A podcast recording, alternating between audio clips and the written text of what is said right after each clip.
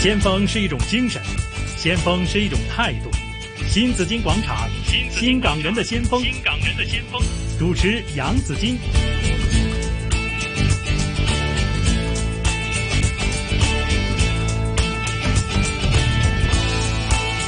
来到星期一，当然是有新港人的先锋啊！这个时候呢，我的这个搭档啊，嘉宾主持姜炳耀阿 Ben 又出你现好了。Hello，早晨，早晨，早晨，早晨哈。又到星期一啦，没错哈，你今天回来港台的时候，这个交通还好吗？顺利吗？好順利喎。今日、嗯今朝誒係地鐵有啲站封咗咯，係咁其他一路嚟都誒估唔到咁順利，嗯，係咯，好，那有些有些的这个交通就比较顺利，係好，但是呢，比如说过海啊、西隧还有东隧呢，大家都留意了哈，非常的堵塞的那边哈，所以是的大家要留意。可能有些的这个港铁站呢也都封闭係啊啊，，即係係啊隨時留意住啦。我哋有有交通消息都會第一時間話俾大家知嘅嗯最哈。緊要留意，没错，是好，今天我们嘉賓呢也順利來到了我們的直播室裏犀邊。利啊！呢個嘉賓犀利啊！係即係我形容佢咧係一個誒、呃啊有十八般武藝嘅咁犀利，係啦嘅咩咧係嘅生意人啊十八般武藝生意人，即係長袖善舞嘅生意人係係咪？咯，好犀利，好犀係啊，利，我就形容佢咧就係話誒。呃係一個將傳統嘅飲食點樣嗯革新嘅咁、係樣一個嚇、即係飲食界嘅年青人奇才啊！奇才，係啊，係將一件誒好舊嘅嘢咧嗯，可以將佢升呢嘅，对，因为传统的饮食呢，我们都需要有革新，对吧？要呃，要要和现在我们说要与时并进嘛，哈哎呀。那究竟怎么做呢？为大家请来了哇，就是富林饭店一九七七执行董事邱威廉。Hello William，你好啊。早晨大家，歡早迎啊晨。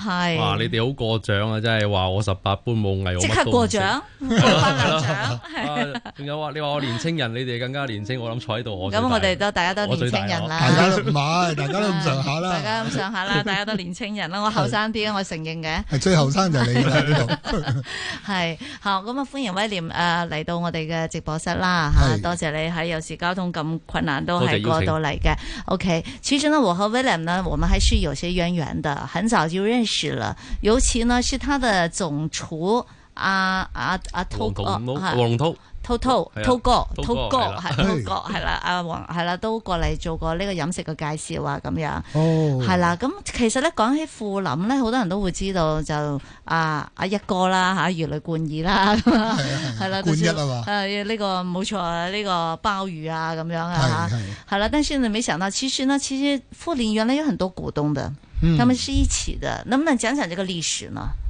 哇！歷史係咧，咁其實早期早期啊，一哥成立嘅時候咧，嗯啲股東咧就有一位古國華先生啦，即係一西苑嘅老闆啦。係嗯咁另外有位叫做傅國光先生啦，咁佢做做做誒裁縫嗰啲生意嘅，係咁啊佢哋合資，咁後尾嗰幾年之後，大家分道揚镳啦，各自發展啦，嗯咁啊、所以一九七七年呢，就另外一間公司改組，就變咗一間有限公司，咁啊、嗯開始又再誒、呃重新組組合股東啦，哼，係啊咁樣所以新一班股東咧就包括我呢邊咧就入咗去啦，嗯屋企嚇，屋企入咗去啦。即係你嫁咗你爸爸嗰陣時係啊係啦。咁我爸我嗰時就屋企都係小股東嚟嘅，嗯咁啊係十零年前，因為又係啊誒、有啲股東想轉讓，咁啊叫我爸爸，哎不如你接手做大股東啦，咁啊。嗯咁啊，我爸爸就冇乜所謂，咁啊接手咗，咁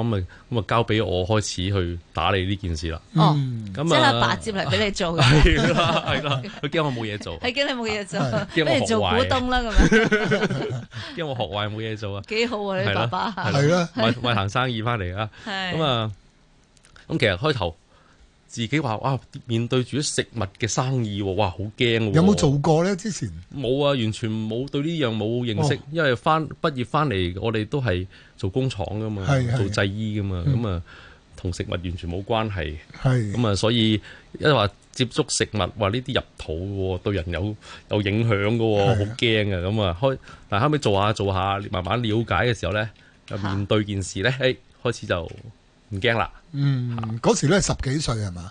我我都我我咪即係冇讀書，如果十幾歲出嚟， 中學畢業啊，即係你睇見佢個樣 都係廿幾歲而啦。家好後生啫喎，都係其實真係話你接手嗰陣時都好後生係咪？應該係我接手嗰 時又唔係最緊要係後哦年紀都唔係個問題，係因為嗯冇經驗啊。係啦，嗯冇經驗。係咁你有咩要做啊？嗱，咁你知大家都話誒、呃、鮑魚又唔使你理啦，嗯 餸又唔使你煮啦，咁樣係啦。咁其實通常會開頭做嘅時候啲真咩係嘅乜咧？都冇理㗎，咁啊嚇觀察啦，觀察啦，咁啊係由運作嗰方面呢，就睇下有啲咩做得唔妥啦，嚇、慢慢集低啲問題，咁啊到時咪帶出嚟俾班誒、呃同事去去諗下咯。嚇但係你知啦，一班同事做咗二三十年、三四十年嘅，咁會點會聽你一個僆仔講嘢啫？係咯，係我哦都想問你個問題啊！其他股東啊，會唔會呃誒服服服服你啦？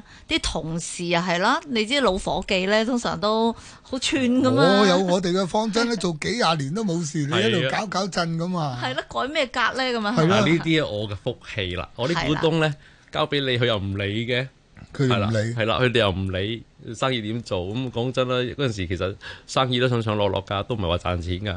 哦咁啊、班同事咧其實又好順喎，不過順得嚟咧，佢哋有自己嘅執着，因為咁多年我都咁做㗎啦。佢係啊佢佢哋有啲人睇唔到嗰個社會變化，咁、嗯，變咗咧，我哋要將誒、呃、現在發生緊嘅事話俾佢聽。係咁佢哋連飲茶都冇外邊飲喎，咁你諗下佢點接觸社會啊？係咪？嗯咁變咗我哋去去推動呢啲嘢，其實有好多困難嘅係嚇。咁啊，慢慢講俾佢聽咯，日日嗯講一件事，講十次八次咁，講幾年都係咁講啊喂，㗎。例如咩事咧嚇？有啲咩事你要真係要去推動或者要去改修改啊啊咁，OK 啊？嗱，誒、呃我諗講食物嘅誒誒味道先啦。咁、以前嘅人都係重味道啊，嗯食食物誒、呃都係重味道啲重啦，味道啲嘅重咁啊口味啲係啦。係啊係啊咁慢慢啲人注重健康咧，咁啊希望淡係啊，淡係啊身啲，唔好咁濃味，因鹹為嘅冇咁鹹，甜嘅冇係啦咁甜，啊係啦係啦。啦。咁呢度一件事啦。咁第二咧就話份量啦，哦，嗯，即係我哋又又改又係又係健康問題。係啊，份量你唔好話一份出嚟，哇！食到啲人咧，食到攬住個肚好辛苦，要走嘅時候都覺得有啲唔舒服。飽得咁樣滯係咪？係咯，係啊嗯咁就算你幾好食嘅嘢，個客人只有有記憶，係哇！食得好辛苦喎。我我就寧願咧，我後尾我一路嗯灌輸佢哋話：嗱，你啲份量咧唔好多，嗯你亦都食到有少少誒滿足，但係咧又覺得唔夠。我話係我例牌就咁咋。係係，咯，咁你咪下次再嚟過咯，你咪食其他嘢咯，試下。即係佢叫多幾個餸啊嘛。係啦，又可以試多多滋啲，味係啦，係啦冇錯。咁變咗呢啲嘢，都慢慢同佢哋調節調節咗幾年噶。嗯，嚇，我淨係即係你知啦，佢哋全部咧講手勢噶嘛。誒哎係一執落去，誒咁多咯，都唔知幾多。嗯咁我我話喂嗱，日後你啲份量全部稱下佢先啦，唔該。哦，係啦，佢有啲標準，有啲整具體整你標哋準。標準係啦先，即係係啦標準化咗佢。咁啊係，同事都好合作，即係慢慢啦，係又咪完全做晒咁啊，慢慢啦，甩啲甩啲啦。咁咁你出咩招數？強硬咁樣定係好似細路仔咁氹佢哋咧？有時錯，有時怒怒氣都會鬧兩句嘅，咁、嗯，但係做嘢都要你做㗎。咁你話哦喂會唔會落廚房睇住㗎？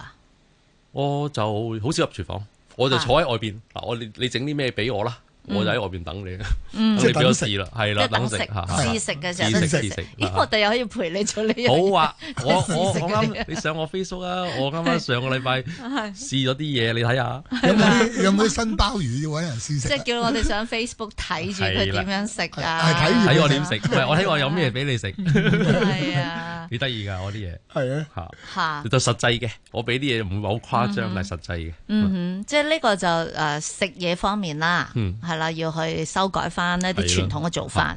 嚇鹹嘅唔好咁鹹，甜嘅唔好咁甜，份量又要改變，同埋唔好咁油係嘛？係啦即係要做翻健康啲嘅。但係調翻轉，係我啱啱上禮拜試咗兩樣嘢係用豬油做嘅喎。哦，哇！誒，豬油係嗰個聽見哇流晒口水喎。豬油平反咗嘅咯喎。其實咧係啊我覺得好食嘅係天然食材嘅脂肪係好過嗯呃咩呢啲誒植物牛油啊、反式脂肪嘅嘢。嗯係嚇所以我就反而我依家冇咁驚食呢啲咁嘅天然嘅脂肪。嗯，啊當然冇，當然冇多啦，係啦，係，都始係終都係要有睇住嚟食啦。嚇咁你正話講咧，你改革嗰個過程咧，嗯有冇係即係大膽啲問句啦？有冇即係有啲唔聽話啊、炒咗佢啊嗰啲？抵制嚟噶，係啦 抵抗嚟噶嗰啲，嗯，實有嘅其實係咧嘛，我諗呢個改革過程都有十年以上噶啦，真嗯係咁啊！炒咧就啊，包括包括我幾幾誒、我諗你哋都諗唔到我會咁做。炒呢家最難請嘅洗碗，唔哦，哦，打爛晒啲碗嚟啊嘛。係我咧搬咗鋪頭之後，有個洗碗機，有條有條軌咁樣做噶嘛。啊，哦佢哋咧。係都唔中意用嗰條路軌咁，係都要搬嚟搬去。我話你咁辛苦做咩？你又到時受傷，你又係你嘅事，又唔關我事喎嚇。雖然我有保險俾你哋嘅啫，係嘛？跟住佢話對唔住啊，邱生，我跟唔到你嘅方法做嘢。係，哇！喂，開會你講埋呢咁嘅説話，嗯，咁都得，係咯？跟住講多兩講，有時過分得滯咧，走咗去喎，開開下會走咗去喎，嗯，係，咁警告咯，唔嗯啱做啊！算啦，我補錢你走啊！嗯，我成成班成個班底鏟咗佢。我係，都算大膽啦。跟住係咯，都跟住都經理話，都幾快手喎，係跟啊，跟跟住經理話，手起刀落嘅，係啊係啊，跟住跟經理住邊話個，使咧？ 誒咁點啊？唔好住啦，好唔好啊？係，我話唔緊要，我我入定衫就等洗碗㗎，你有咩事啫？你一齊咯。嗯嚇係啊咁我又好好彩喎！啊，滔哥周其人面講啊，係，又幫你一請鬧咗對鬧人翻到嚟，即刻有人翻嚟係，嚇，咁啊我唔使落手啦。嗯，所以我我真係好好運嘅。係啊，即係其實喺係咪？呢個改革經歷咗好多痛嗯嘅。其實可能佢嘅改革係要啲陣痛啊嘛，係呢啊啲叫陣最緊痛。要一樣嘢，，你肯以先死而後生嗯，去處理件事咧，你就冇嘢 驚。係，嗯，佢應該入政府做啊，係啊，係啊，啲處理手法咧咁果斷咁樣係嚇，啊，入嚟香港電台。係係咁啊，其實咧仲有好多其實細節㗎啦，係咪啊？係即係以前可能係啲手動嘢，依家你會有又有啲自動嘢，其實淨係洗手間咧，可能都要改好多嘢嘅喎，係嘛？嗯你又要有出紙機啊。係。係嘛？又要有啲咩吹風機啊，諸如此類嗰啲，呢啲可能都要係要哦誒呃慢慢改嘅喎。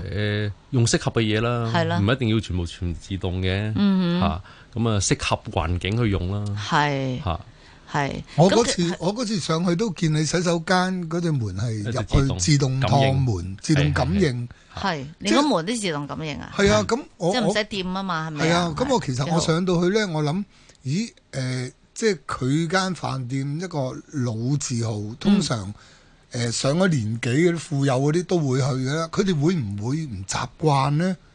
即係咁智能啊，係啊係啦，誒、嗯我諗教佢一次就之後都咁識方㗎便，喎應該好快習慣啫嘛。而且 又唔使掂門膠又剩，咁因為衞生嚟嘅，即係好似醫院咁樣啲門， 係 啊，即係你行埋佢自己打係啦係啦開，係啦 係啊係啦，幾好喎。幾好㗎，唔知有冇嗰啲噴水嘅洗 pat pat 咁？我哦咁我未裝啊，未嗰裝時冇諗住裝，因為誒、我驚啲人唔識用咧，亂咁撳咧，唔知搞到容易我嚟飲水壞啊，噴落嚟啊， 大件事啦，咁啊唔礦泉會水。 係啊，咁我想問阿 William 啦，即係啊頭先就話係樓面啊，嗯或者係廚房啊，嗯咁要改革啦。但係問題就話，咁你啲股東會唔會咁每一次改革要換啲乜嘢，要點樣做嘅時候，嗯其他嗰啲嘅股東會唔會到大家要開會嗯啊？咁嚇佢哋好，佢哋嗱開會其實嗰陣時就係因為舊鋪加租啦，嗯係咁啊要搬啦，咁喺嗰陣時開個會要搬，係同埋話要點裝修要幾多錢嘅啫。咁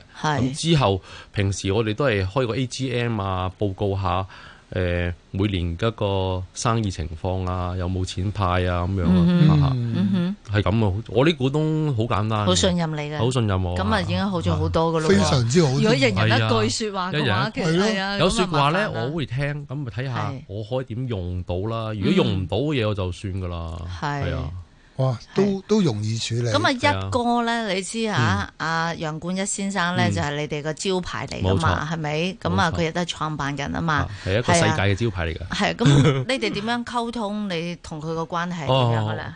佢都係我師傅啦，係啊嚇嚇。不過即係我哋佢唔係去你煮嘢嘅師傅啊係嘛？你有學誒你有跟過 嗯都有跟過啦，你我哋識煮嘢口嘅頭咩？上地 口頭上地含受啊，我就落手就冇嚇。係咁咧，咁佢有少少有時傾開偈，咁佢都會俾你一啲信息就話啊，誒經營嘅概念啊，或者係誒嗯誒產品嘅方向啊，嗯即係經營嘅方向啊，點樣？咁我哋咪攞住佢呢個宗旨一齊去做嘢咯。你嗯係嗯咁你改咗啲廚房又話唔鹹，又唔好太鹹，唔好太甜，又份量呢樣哦嗰樣，咁啊一個會唔會啊？你知有個佢比較傳統噶嘛啲嘢係係咪係？但係都仍然都有創新嘅，其實而家都係係啦。會大家使唔使夾下㗎？咪整完跟住俾佢試下咯，係嚇哎都要過到個個把口啊得先。喎得喎咁樣， 咁有啲佢唔中意食嘅，咁我哋又唔俾佢啦，好似佢辣嘢佢唔食嘅，咁啊嚇唔俾辣嘢佢食啦。哦，德哥唔食，誒一哥唔食辣嗯係辣係嘢佢唔中嘅意，食嘅辣嘢，係係啊係啊。嗯咁啊煎炸嘢又唔中意食啦。係咁呢啲我哋去我哋去試你咯。哋就自把自為，啊自己搞掂佢啦嗰啲。啊係係所以都佢都有好多貢獻㗎，好多嘢新嘅嘢佢都俾到我哋㗎。嗯好似嗱，你話你咕嚕肉，係，咕嚕肉咧佢又有少少新意思啦。佢嗯加陳皮落去炒，嗯去做呢件事嗯啊，咁又得意喎，又可以出咗另外一個味道喎，嗯，即即係係幾傳統嘢入邊係。幾得意喎係。啊。咁不過呢，我想問有有冇一時呢？即係因為誒就阿一哥啲口味呢，而你知啦，有嗯啲年長少少，可能佢真係誒中意食啲濃啲啊，或者淡啲，而令到嗰個餸呢係即係唔係咁嘅。嗯，我諗個別嗱，可能有時有啲餸菜有啲客人嘅喜好啦，嗯佢會同樓面講噶啦，係我要誒鹹啲啊、淡啲啊，或係者想要啲咩加落去啊，係佢哋會交俾樓面咁啊，通知廚房會咁樣噶啦。咁係廚房其實都有記錄㗎，呢個客嚟，哦咁樣做咯，嗯啊哦所以幾好啊抹低晒都會有呢係啲啊咁嘅記錄喺度嘅。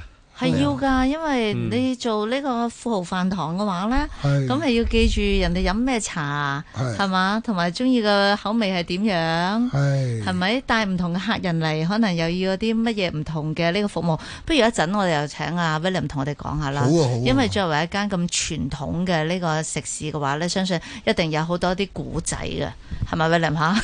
一定有好多啲好得意嘅古仔可以同我哋講，同個客嘅關係都非常之重要嘅，唔係話你想點就點噶啊嘛，係咪？一定係會誒、呃要就住個客人嘅一啲嘅味道咧，自己就會做一啲因應，誒、呃做一啲調節出嚟咁樣嘅。好，咁啊，跟住稍後啊，繼續訪問嘅就係富林飯店一九七七執行董事阿邱威廉啊 William 嘅。好，天氣方面呢，大家留意一下，今天天晴，白天干燥，但部分地区有烟霞，吹和缓的偏北风。稍后呢，风势会增强，天气会显著的转凉，气温下降至午夜大约十九度，大家留意了。